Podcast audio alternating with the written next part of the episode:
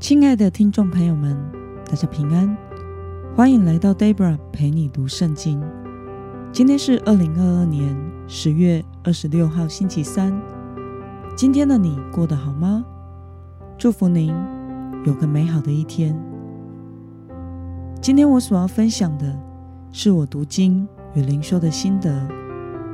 我所使用的灵修材料是每日活水。今天的主题是。与神没有关系的人生。今天的经文在四世纪第十二章八到十五节。我所使用的圣经版本是和合本修订版。那么，我们就先来读圣经喽。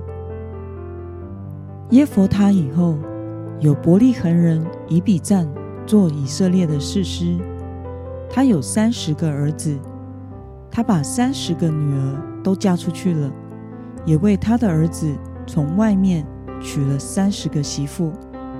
他做以色列的士师七年。以比赞死了，葬在伯利恒。以比赞以后，有西布伦人以伦做以色列的士师。他做以色列的士师十年。西布伦人以伦死了。葬在西布伦地的雅雅伦。以伦以后，由比拉顿人希列的儿子亚顿做以色列的士师。他有四十个儿子，三十个孙子，骑着七十匹驴驹。亚顿做以色列的士师八年。比拉顿人希列的儿子亚顿死了，葬在以法莲地的比拉顿。就在亚玛利人的山区，让我们来观察今天的经文内容。在今天的经文中是如何描绘做士师七年的以比赞呢？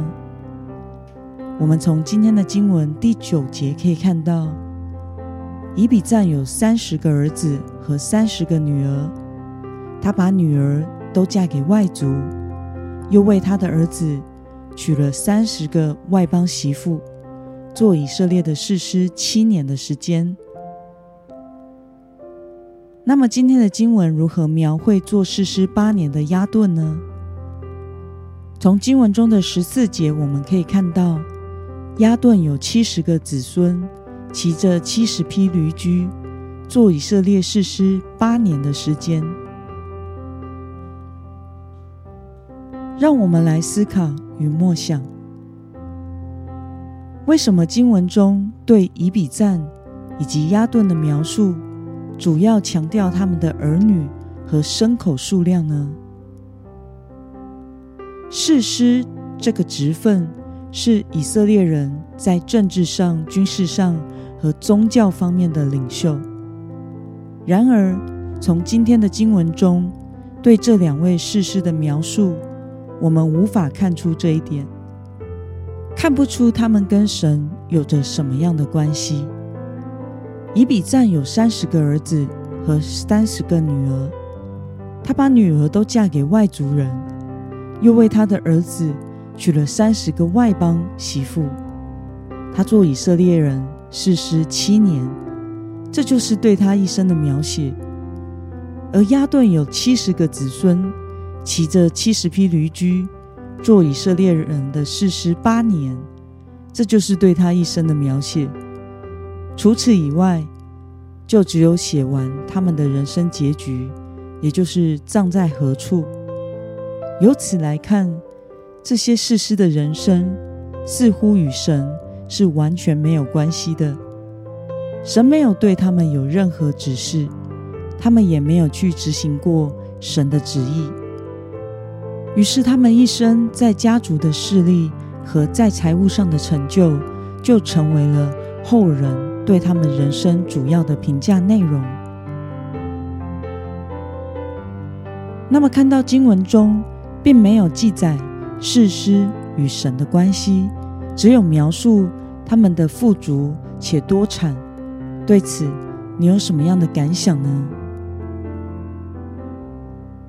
这使我联想到了现代的副文。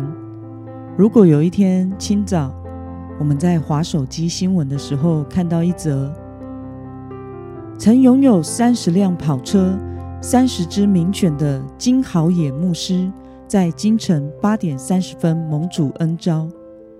这会是多么滑稽和讽刺的描写呢？这不应该是一位牧师一生简写的介绍吧？因此，从今天的经文中，我们可以明白一件事：这些士师都相信神，知道他们是耶和华神的子民。但即使是一个相信神的人，也可能会活出与神完全没有关系的人生。而这样的人是无法成就神的旨意的。因此，以信仰历史的角度来看，这样的人生就没有什么东西可以记载了。在读今天的经文时，让我仔细的想想：如果我今天死了，明天的副文会如何介绍我呢？我心中祷告着。千万不要是我今生在世界上所拥有的东西啊！如果是天天陪你读圣经的 Debra 于今晨在睡梦中蒙主恩召，嗯，这句我觉得还不错啦。愿我们都能活出荣耀神的生命样式，使人们在诉说我们的故事时，能强调我们是按着主心意过生活的人。那么今天的经文可以带给我们什么样的决心与应用呢？让我们试着想想，你希望留给后世人们对你一生的评价是什么呢？是成功、富有，还是希望被评价为合神心意的人呢？为了使自己的一生成为荣耀神的生命。你决定要怎么做呢？让我们一同来祷告。